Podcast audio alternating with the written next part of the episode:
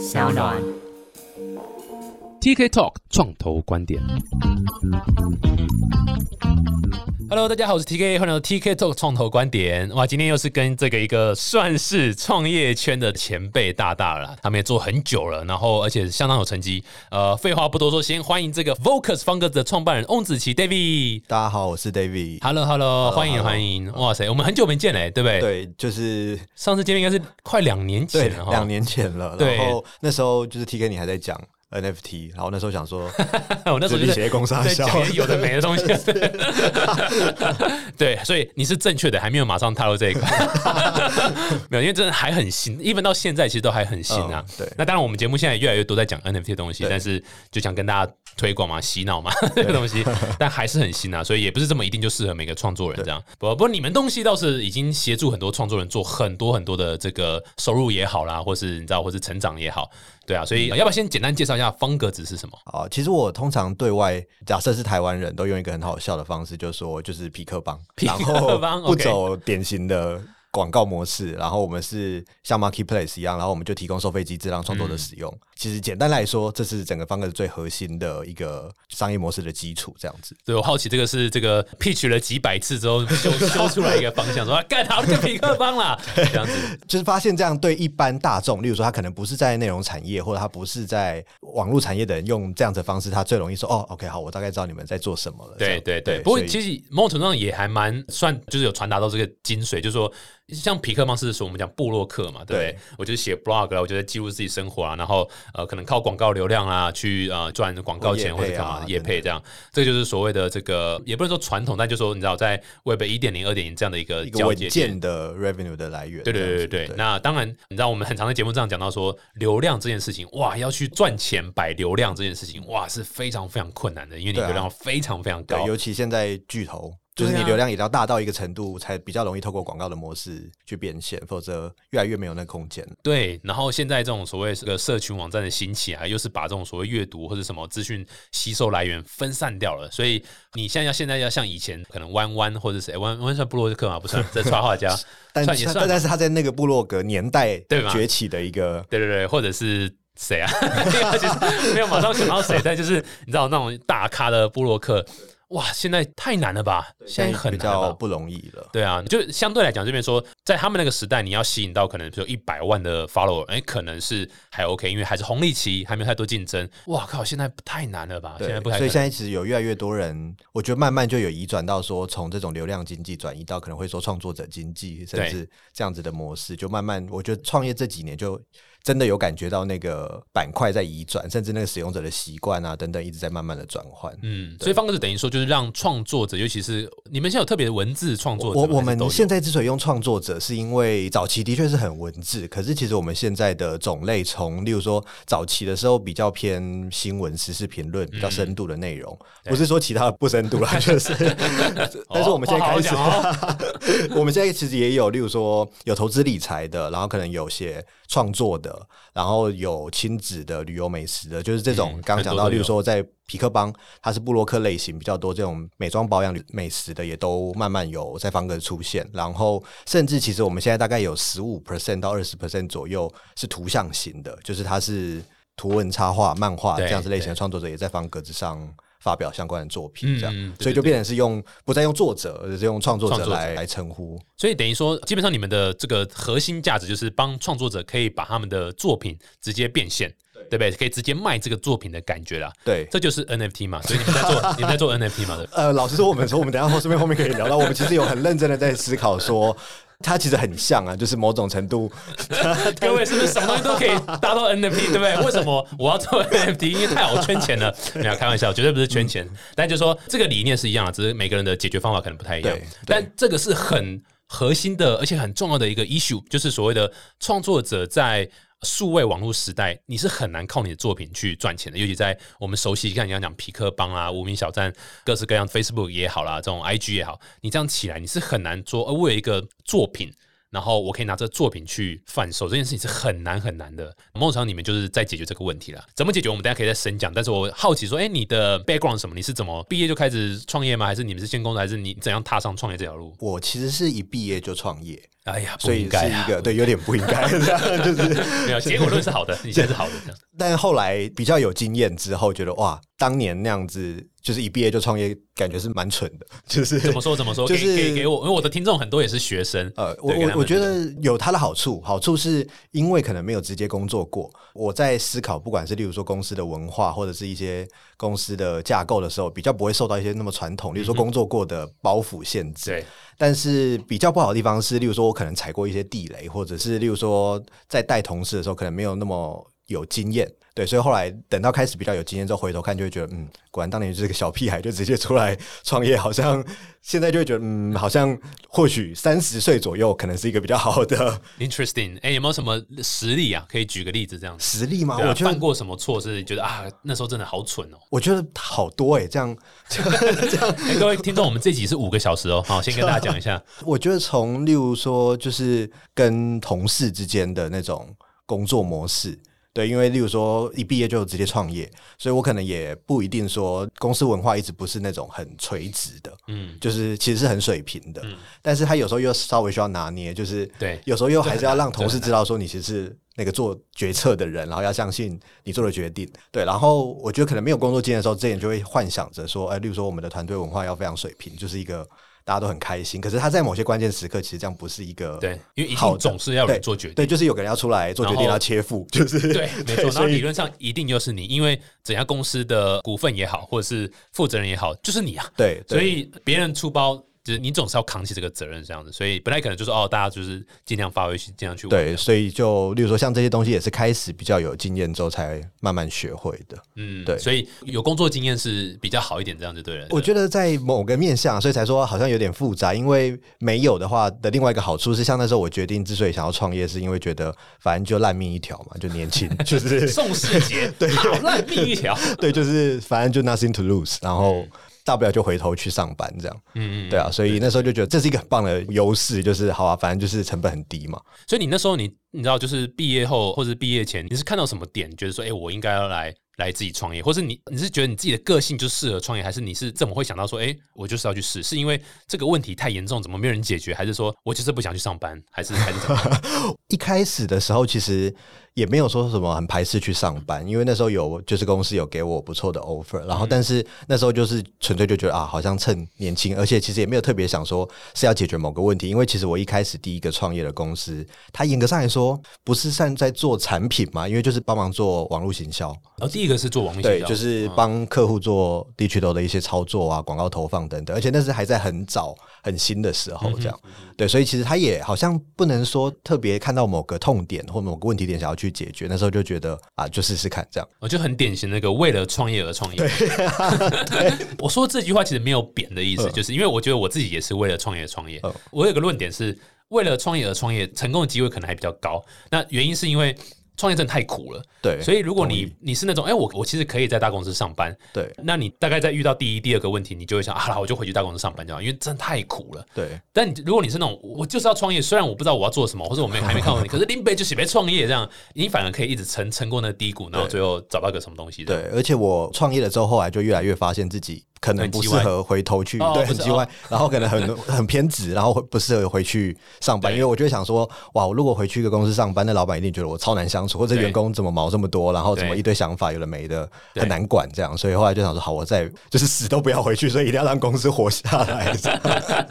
所以你第一个创业是这个网络行销相关的了，对。那后来怎么转到这个你知道这种写作啊，或者后来其实是因为是跟网络行销相相关，可是我觉得这个原因也蛮。说出来其实也好像不是说很很了不起，就是那时候只是觉得帮客户打工，就是帮他做 marketing，帮他做广告投放，然后都要看客户脸色。就是后来觉得，哎呀，还是要做个自己的产品，好像比较酷，这是一个起心动念。然后，但是后来因为我自己本来就其实蛮喜欢内容产业的，然后我记得大概是五年前吧，那时候台湾刚开始，例如说关键评论网刚出来。啊，然后报道者啊，端传媒刚出来，然后那时候的市场非常多，在讨论新媒体，对，在讨论新媒体这个字，然后在讨论新媒体的，例如说除了广告以外的商业模式，对，所以那时候科技就导读啊，对科技导读也对，那时候对 Michael 也差不多，他那时候还不是科技导读，是有物报告，哦，邮报，对非常对对对，对，然后那时候非常多人在讨论，就是内容产业的下一个可能性。对，然后我那时候就觉得，哎，这个主题我其实很有兴趣。然后那时候其实做了一些 study，发现其实国外老早就已经有非常多。平台他们开始出现在世界各地的市场，然后他不再去走刚前面讲到，他不再去仰赖纯粹透过聚合流量，然后去吸引广告主在平台上下广告的模式了。然后他们可能那时候有 Patreon，就是很早期的，但是现在已经变成全球可能集资订阅最大的。Patreon 是创作者可以在上面给一些，就比如说哦，每个月五块美金，每个月十块美金，每个月三十块美金，你可以获得不同等级的一些 reward 这样子。然后有有些是可以看到。独家内容，对，有些是可能还可以 FaceTime 干嘛？对，有一些额外的 bonus 可以给他的粉丝之类的，爆炸大的，对，现在变成超大的一个平台。对，然后那时候 Medium 也刚开始而已，而且我记得 Medium 他们那时候还在走类似说邀请制，就是 只有你是某个对很早 非常早期的时候，对，所以那时候就觉得，哎，国外蛮多平台在都都在尝试这个 model，那好像不如来试试看，在台湾或华文圈有没有机会做一个。就是一个这样子的起心动念，然后二来我也觉得太过仰赖广告对内容产业不是那么健康，所以后来就觉得好，那就试试看，对，然后所以就做了 NFT。哦哦，怎怎么满脑子都？对不起，对不起，对不起。哦，今天是什么？哦，放鸽子。对，OK OK。对，哦，David 嘛，好，David。哎，但你们一开始不是方格子嘛，对不对？我们那时候其实叫 SOS Reader，然后一开始的 model 叫 SOS Reader，救命啊，救命！那时候想说很很直接嘛，然后然后也因为这样子，其实我们一开始的时候，其实我们的品牌的形象跟定位，我觉得比较偏左派。然后我们那时候的 model 是比较像 crowdfunding 的模式，让读者可以去赞助，例如说记者，或者是那种国际，他可能是人在，例如说东南亚，他想要做一个深度调查报道的记者，他可以透过群众募资的方式去完成一个专题。哦，所以他最早最早我们的雏形其实是 crowdfunding，然后让比较偏广义的新闻从业人员可以去运用，这样很酷，非常非常酷。嗯，所以一开始是主轴是群目否一些你知道别人很比较深入的议题，对，或者是一些比较你知道希望大家会希望看到，不要都只看其他对比较深度的内容。所以这块运营状况如何？那时候其实我们蛮幸运的，我们每次第一个 MVP 的 model 都有不错的成绩，然后，所以我们那时候第一个案例是一个叫做美角杂志，就是平台一上线之后，对，叫美港，然后它一上线的时候，它的募资金额就大概快六百万，然后，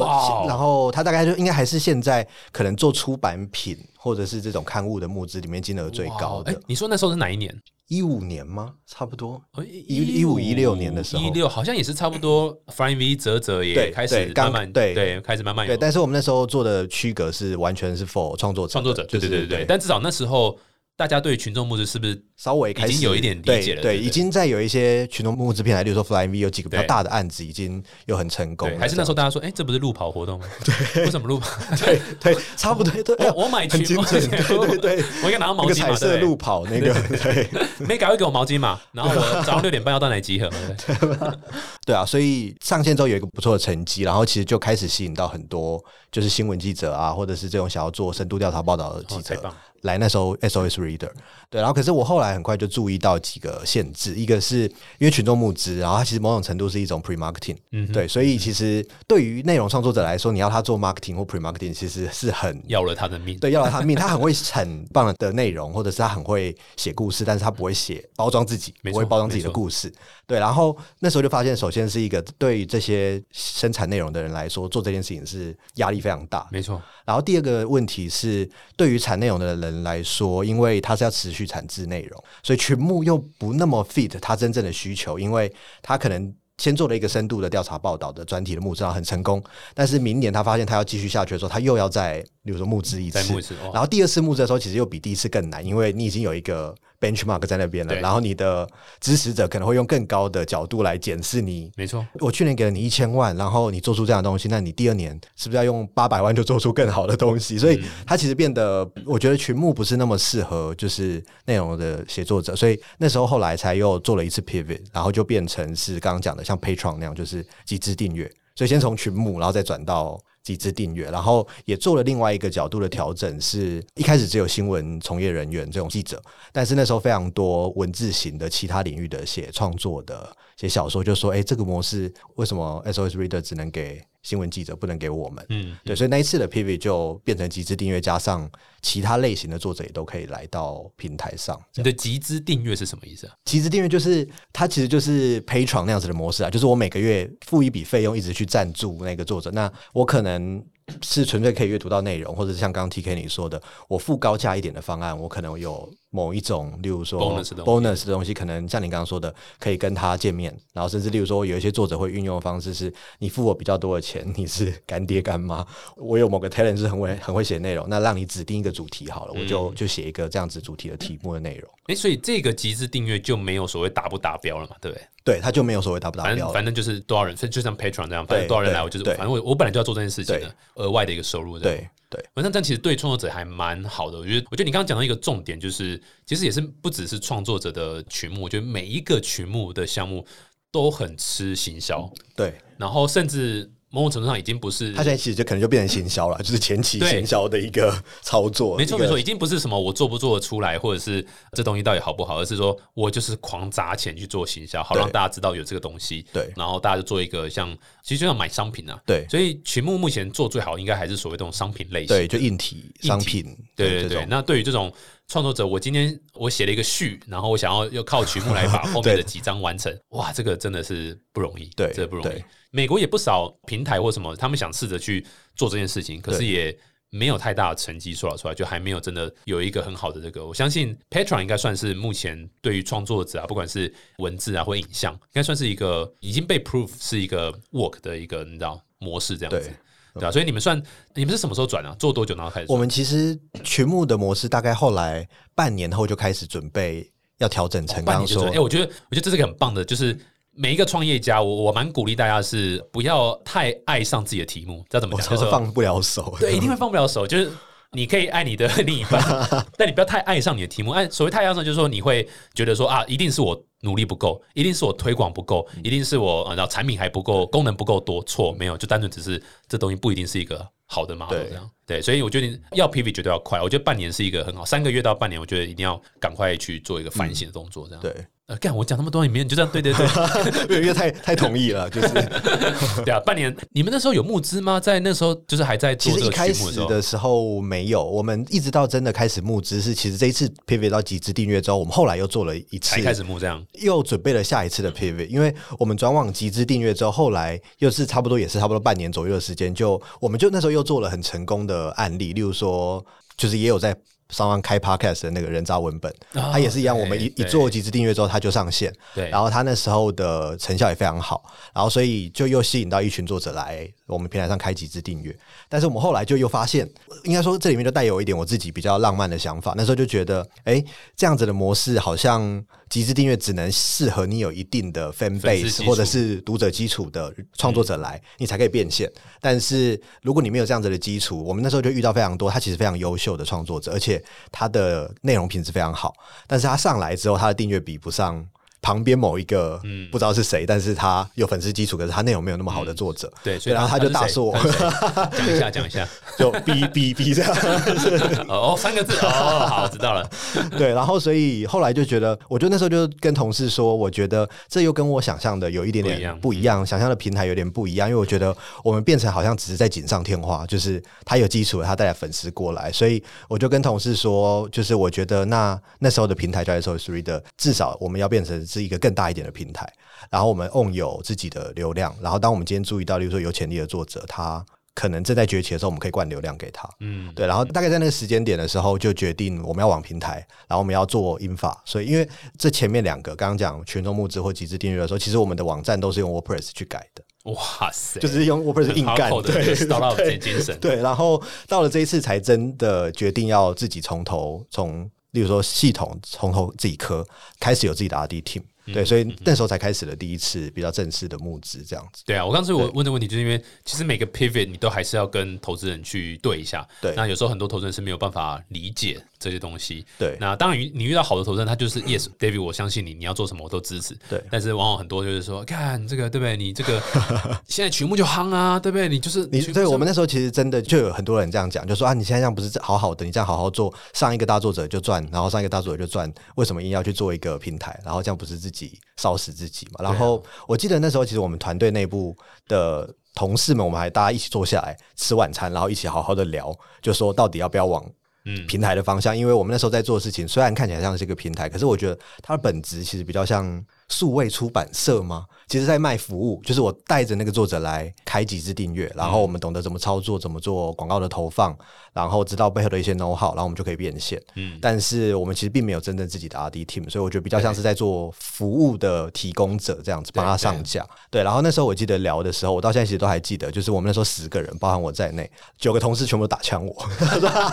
他说他们就说就是 d a 你疯了吗？就是我们现在这样不是好好的可以稳稳的赚嘛，然后去做平台，听说很烧哎、要有 R D，然后很烧钱，然后可是我就跟我那时候就开相信我之术，跟同事说，但我觉得那个方向是比比较正确的。然后我现在回头看，觉得那个决定是很正确，但也觉得啊，干就是做平台投洗下去好痛苦，这样。对 简单讲，那一顿晚餐就是所谓的这个一意孤行的一个鸿门宴嘛。对对，所以吃完之后九个都离开，大家都觉得就哎、怪怪的，就是越想越不对劲。但这个就是刚刚讲，就是你毕竟还是公司的负责人，然后也许在那个时候你的也是最大股，对啊，所以老实讲，责任都在你身上。所以老实讲，你必须的确要做出一个决定，是你这边是相信的。因为如果你连你都不相信的话，对啊，就是其他人做完不成功，他们可能就好吧，sorry，嗯试过了不成功，但是你确实要扛所有的责任的，对啊对对啊，所以有时候的确是这个样子。然后我觉得另外一点是。这个每个 pivot 的沟通都要做好，我觉得你就做对一件事，就是呃跟团队讲清楚，然后很透明公开，然后当然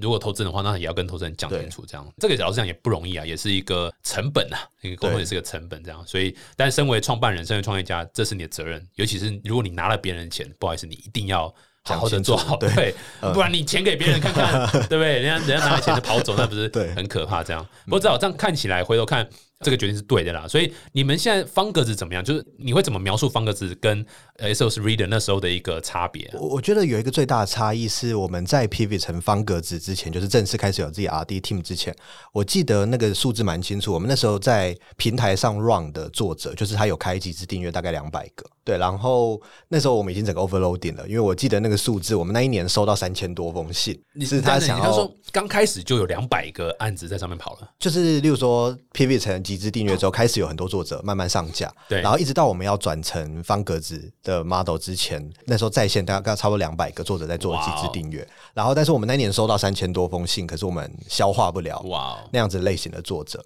但是我觉得有一个最大的差异是，因为像刚刚说会说消化不了，因为我们那时候的 model 就真的很像我们每服务 maybe 十个创作者，我就要补一个 PM 或补一个你说编辑用出版社来因为你有点 consulting 的成分在，你对不是单纯平台，你是要跟他一起来做的。对，那但是现在的方格子差异就很大，是我们还是有在做这种类似像顾问，或者是我们会跟那个作者绑的比较深，甚至有签他的版权的，但是一样就差不多数量也是控制在在现在的方格子大概控制在一百位左右。嗯，但是我们其实现在平台上大概有三万五千多个创作者，所以剩下那些就是我甚至可能没见过他，对他自行上架，他把我们当成一个平台使用的，所以我觉得这可能是一个其中比较大的一个差异。对，哇塞，你看，真的是台湾的创作者多恶啊！你看，对对对他们多不利啊！对对对这个市场这个环境对他们多不利啊！你看，大家都在找新的方式。对，现在出一本书，它版税可能我想可能五到八万而已吧，但是他就要花一年的时间去写对啊，而且就像你讲，现在谁还会在买书？，对，所以买书看，对不对？电子书的版税如何啊？差不多吗。其实应该说出版社跟作者签的版税大概都是十 percent 左右，嗯就八到十五 percent 之间。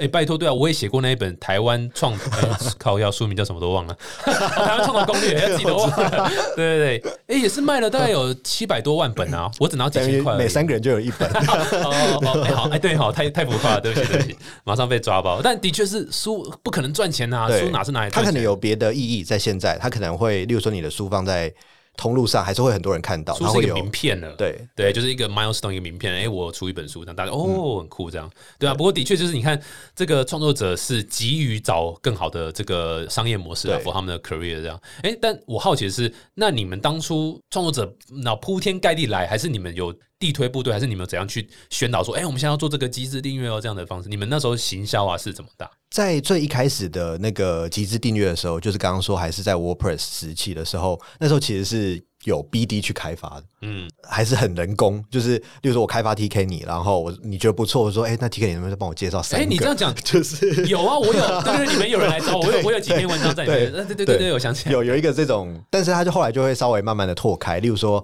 TK 你在假设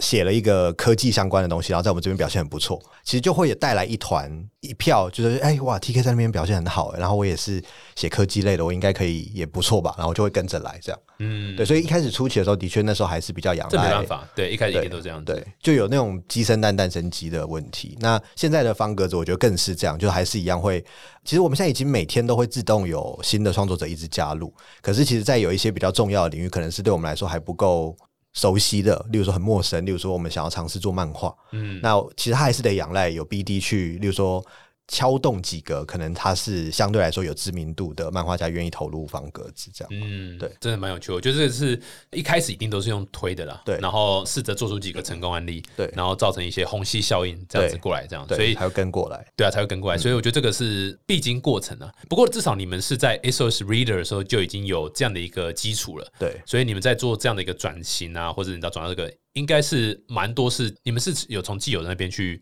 去转换过来，，对，既有的应该说既有的作者就一起跟过来了，但是那时候就对外就直接说，哎、他们其实现在就可以直接注册方格子，然后开始在平台上发表。嗯，对嗯，这样如果回推到一开始的时候，你大家在看你们东西会有这到底干嘛？是真的假的？诈骗集团什么？我我我觉得会耶。其实我我有一个蛮深的体悟是。我记得最一开始的时候，在 SOS Reader 的时候，我那时候在面对准备要做方格子的时候，那时候在面对投资人的时候，他们都会 challenge 一句话，就是现在会有人要为了数位内容付费嘛，或者是谁要为了 content 或作者付费这样。但是我现在的感触很深，是在问投资人的时候，可能这一两年他会问的不是谁要付费了，因为例如说串流这么普及，然后线上课程这么普及，数位阅读这么普及，所以他们会问的是你要怎么去建立你的 entry barrier，你要怎么去抢占市场，比竞争对手更快市。占率啊，对，所以我就发现，哎呦，这样三五年下来，发现真的市场开始变得比较普及了。对，但是一开始的时候，的确就会一直被 challenge。对，所以你看投资人是不是什么都不懂？对都是要创业家去教育投资人。哎，我常常讲一句话，就说没有创投，创业家可以活得好好的；但是没有创业家，创投早就死掉了，好吧？创投只能靠创业家活，所以千万不要认为好像创投就是高高在上哦，然后高不可攀啊什么没有，刚好相反，你们创业家才应该高高在上，因为创投是靠你们才有办法生存下去的。对，而且很多时候就像你讲的。创投都是从新闻啊、包装杂志啊、跟人家聊天啊，才知道这个产业到底在干嘛。他没有真的实际去做，然后实际做人才会是第一线知道这样。所以我觉得目前听下来，大部分都是这样，创投都是这个创业家之后再去跟着这样子。对，对啊，所以我觉得这是你们要去这个，你知道，就是可以去教育创投的了。不过讲到创投，就是我也蛮好奇，就是因为你，我记得你们在募资那时候，你知道，好像去年还前年，我就忘掉募资的时候，你们是有一这个黄金组合的一个投资人团队，对不对？对我记得你们还蛮多投资人，而且不乏这种有名的这人。这样，你可以聊一下你们的募资过程我。们是在去年的时候完成 Pre A 轮的募资的。哇哦，对，然后那时候的策略就比较偏向想要把，因为方格子现在想要做的事情，就是例如说，我们把自己定位成是内容产业的最上游，就是像水库一样，我们会一直有新的作者在平台上出现，然后崛起。然后我们在思考的事情是，他在平台上除了能够变现之外，他崛起了。我们是不是可以把它再用到其他地方去？中下游的合作伙伴可能做出版，那我们其实已经有非常多的版权是媒合给出版社，那是不是可以去做线上课程，甚至是去做其他 IP 的运用？对，所以在 Pre 轮的时候就把一些投资人都拉进来。有点像这个上下游这个先投对，先把他拉进来，那就可能其中有一位相对比较有知名度，应该就是詹宏志先生。谁啊？哦，对对对，对了，超级有名，对啊嗯，对吧？所以他算是你们当初怎么跟他搭上线的？呃那时候跟詹先生接触的时候，其实是我们公司的一位董事帮忙介绍。哦，nice，对，但是因为詹先生他自己本来就是很关注出版产业，对，所以他那时候就说他其实已经知道方格子很久，然后也一直在看，然后刚好有一个机会，然后他说我知道方格子啊，每个夜市旁边都有啊，对那个对格子一格一个小小的格子哦，那个是 哦格子去了，对所以他是知道网络平台这个方格对，子，他知道，对。哎，对啊，然后所以那时候就稍微就有一个机会当面跟他 pitch，然后就试探性的问了一下詹先生说：“哎，那詹先生你会不会有兴趣就成为方格子的投资人？”这样，然后他就很阿萨伊就说：“好啊。哇塞对，我也去过詹宏志家一次这样子，然后我应该问那个问题，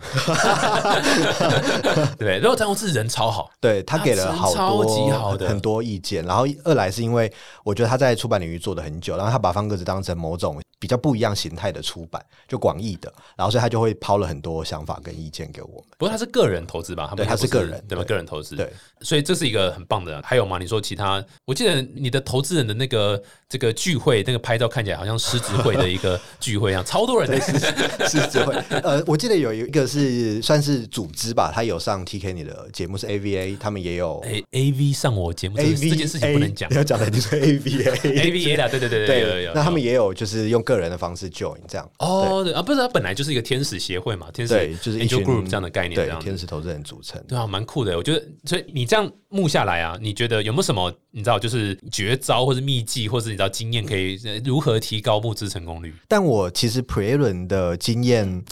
我觉得不像有一些更有经验的创业家，因为那也是第一次比较正式面对。因为在我们之前，其实比较像是真的很 angel 的一两位投资方格子，但是 pre 轮我觉得算是比较正式的，有带着比较完整的 deck 啊，然后去跟投资人接洽。然后我自己觉得有一些真的是做了才学得到的，例如说我们这一次的募资，它不是。很技术上的话，我们其实不是一瞬间就在某一个时间全部到位，嗯，对，然后所以这件事情后来他在那个行政的流程上，我觉得有点耗时，然后这样总共从开始募到 close 完花了将近六个月吧，六个月，其实还好还好，但是他们可能不是在同一个时间点全部一起就把哦钱打进来，钱打进来对、哦对，所以这件事情就哦学了一课，就是啊，哦应该要更有节奏，或者是更有某个运作的方式。我觉得这是那时候学到的一个，就请教了一些，例如说创业家，然后甚至例如说他们也觉得单位可以设高一点啊，等等的这样。募了六个月，钱打进来花了六年。台湾的创投，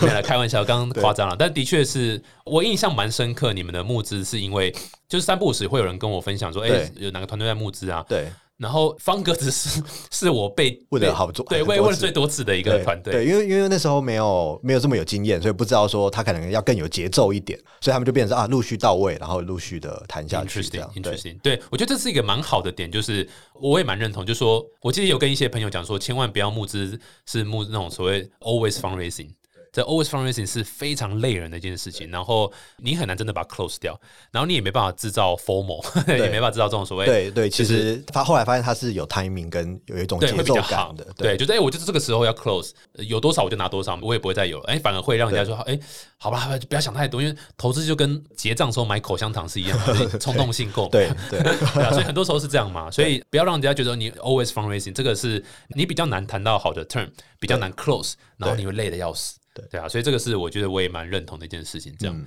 那除了这个之外呢，除了这个节奏啊，这个掌控之外，有没有什么特别？就是你知道我如何认识这些人，或者我如何跟他们提这个东西？我觉得我们我们的好处方格子是因为是做 content 的，所以的确常常在跟投资人接触的时候，他们至少或多或少会看过、直接听过我们的平台，但是可能在某个时候他看到某个人写的文章，所以的确就建立起一点信任的基础。但是我们这一次 pre 轮，应该说去年的 pre 轮，大多都是透过例如说认识的早期的天使投资人，或者是我们的董事帮忙介绍的，然后有一个这样子的信任基础之后，其实再去接触的时候，我觉得效果其实还嗯还蛮嗯，算就很正面了。对，对。各位，这边我在节目上也讲蛮多次，这个有时候募资一个很大的点就是什么，就是靠关系。对，因为因为反过来，就像刚刚 T 跟你说，或者是要创造出，如果没有办法的话，创造出某种让他来追你嘛，就是对。Formal 的感对。觉，然后他觉得好像怎么大家瞬间都在讨论没错，某个东西，然后他都在讲这个公司，然后让他来追你，没错，对。没错，对啊，所以应该说我，我自己觉得我的 learning 是这样，就是说这个关系太重要了。然后假设你有办法，不要说熬了，但是说你有办法请到一个这个，你知道他背后还有这种很多 connection 可以走的，然后他也喜欢你的东西的话，他如果要多一点爬数，那也 OK。对因为你知道，就是你占九十趴的零，他还是零；对，你占八十趴的一百亿，他就是对把八十八，要数 小的，是八十一嘛？对啊，所以你要领还是八十一，对不对？所以重点还是说，让你觉得好的人可以跟你一起 co work，这个才是真的那个效应才会慢慢出来，这样子，对啊，所以这是一个蛮赞的一个人，你这样。对，哎，方哥子下一步是什么？你觉得这个你知道？我刚刚听到好像有点轮廓，就说你是创作者的全源哦，拳头对，源 水库吗？或者是他的第一站这样？你想象中之后会是怎么样一个发展？就是像刚刚前面有提到，因为其实现在媒体会来我们这边取内容，然后出版社会来找我们说，哎，你们最近或者说他他有某个。很特别的领域，他就是出那个领域的书。他说，如果方格子有这个领域的不错的作者，就能不能把版权媒合给他们？不错的作者推荐给他们。所以从媒体到出版社，甚至到线上课程，然后我们也有在跟就是那种影视制作公司在谈，就是像哎，他想要找的可能是不错的故事，他可能想要找那种，例如说像校园爱情这种，要做成。偶像剧或者是电视电视剧的剧集的，那他可能就可以跟方格子合作，因为我们的现在作者就变得真的很多了。然后我们可能可以发起一些有趣的 campaign 或企划，然后去找到好的故事跟作品。对，所以我们就慢慢的想说，也不是要把方格子做成封闭的系统，而是跟例如说中下游的内容产业链的合作伙伴连接起来。蛮酷的，蛮你们是每一个订阅在抽成这样的商业模式。对，但是我们现在的 model 也不再只有订阅了，就是例如说像那个最有名的就猎人的漫画家富坚，他就是一天到晚总是没有办法准时的更新嘛。那我觉得订阅制它的首先一个先天的门槛是对创作者来说持续产出，对持续产出。然后我觉得这真的是不是一个很。容易的事情，对，然后所以对于很多想要做订阅制的作者来说，他就会觉得哇，或者是他今天是一个相对来说很专业的作者，他更知道那个门槛是高的，因为他知道那要非常有纪律，而且我要一直有 input，然后 output 这样。对，所以我们后来就发现很多作者想要收费，但是他觉得订阅制门槛太高，所以我们后来才又出了像我们现在有一个 model 叫做单次购买，就是我把十篇文章，例如说像 T K 你写了十篇文章。然后 bundle 起来直接收一个费用，嗯，对，它就相对来说门槛就降的比较低，它可能也适合，例如说我今天假设是写美食旅游的作者，他假设要做订阅制，我觉得门槛稍稍微高一点，但是他今天如果用这种 bundle 的模式，说，例如说我我人在东京的私房餐厅十家推荐，然后收个三百块，那其实对使用者来说进入的门槛也变低很多。就是单次购买的概念呢，下好离手单次购买。对，然后我们推了一个叫 Vocus Premium，嗯，它其实就又把门槛又降得更低，就是读者每个月像串流这样，它就是一四九订阅，它可以看平台里面有加入 Premium 计划的 content 啊，懂。对，然后我们再依据例如说浏览量、互动等等一些指标，再分入回去给创作者。那对于单独要收费的作者来说，他就又门槛又降更低了。对，有的中小型的作者，他可能还没有 IP，还没有个人品牌，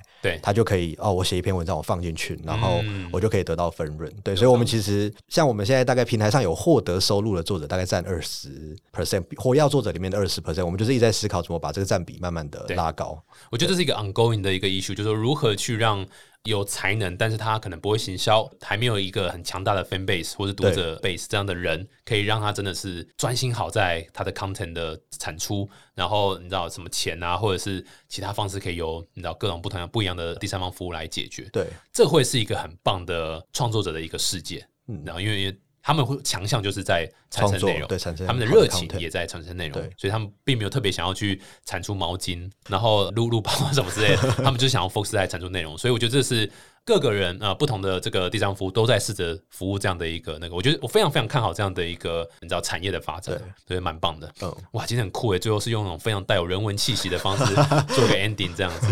有没有在真才？有没有？有没有？我相信听到很多人可能就会觉得，哎，我觉得其实方格的 DNA 有点特别啦，就像刚刚 TK 说，我们有五十，对，我我们大概五十 percent 的 DNA，就是或者团队人员的组成是比较偏文化内容产业。他可能要跟作者要有共同的语言，创作者要有同样的语言。那很多啊，台湾很多，尤其是年轻人很很爱文创相关的。但在这个领域就会有一个 gap，因为我觉得很有趣，因为我觉得我们的本质另外一半的 DNA 是网络公司，对，所以我们用的行销的方式或我们内部运作的节奏是比较像网络公司。嗯，那例如说像我们过往在找这种要服务创作者或者是经营创作者社群的人，如果他是来自例如说比较传统媒体或者是传统出版产业的，他来之后会预觉得我们的。语言或节奏或 DNA 怎么好像怎么快，或者怎么快，或者好像不一样这样。然后，然后，但是他可能在那个传统的产业他已经非常有资历了，对，可是就会有点卡卡的。对啊，所以就是要找年轻的那个文创的，对不对？现在对，不要说传统啊，但是就是老呃不呃上上一代呃前辈前辈们，对，在出版社或者文创，这个的确是肯定不适应的，对，肯定不适应。然后我们另外一半就是就很网络这边，所以就有时候在找人才的时候会有点微妙。例如说，我们今天假设要找 marketing 的人，对，但是又希望他可以稍微至少热爱或懂内容产业。但是他要用的技术跟语言是很网络原生的，然后所以就会卡在一个有点微妙的地方，真的是难的。但我相信有有这个人才，如果听到这个节目的这个听众朋友，或者你知道，假设你是对这个文创有兴趣，欢迎对，然后你又懂行销，哇，真的是难。可是你却是炙手可热的这个大家都希望有找到的人，这样子，对，很酷诶，很酷诶。今天很开心啊，跟 David 聊到很多内容创作者他们遇到一些困境啊，还有解决方案。我觉得我们刚聊完，大家的共识就是要透过 NFT 的方式来做解决，然后什么订阅什么就还好了，但是 NFT 是 但 NFT 可以做订阅啊，它其实可以绑，对，没错。啊，再次谢谢 David，各位如果喜欢这集的话，欢迎到这个 Apple Podcast 订阅留言，然后五颗星吹捧一下，对不对？这个 David 哇，这个做人事很棒啊！然后 TK 不要再讲 NFT 了，烦死了。我留言我们都会看啊，对啊。好，再次谢谢 David，谢谢谢谢，谢谢，下次见，拜拜。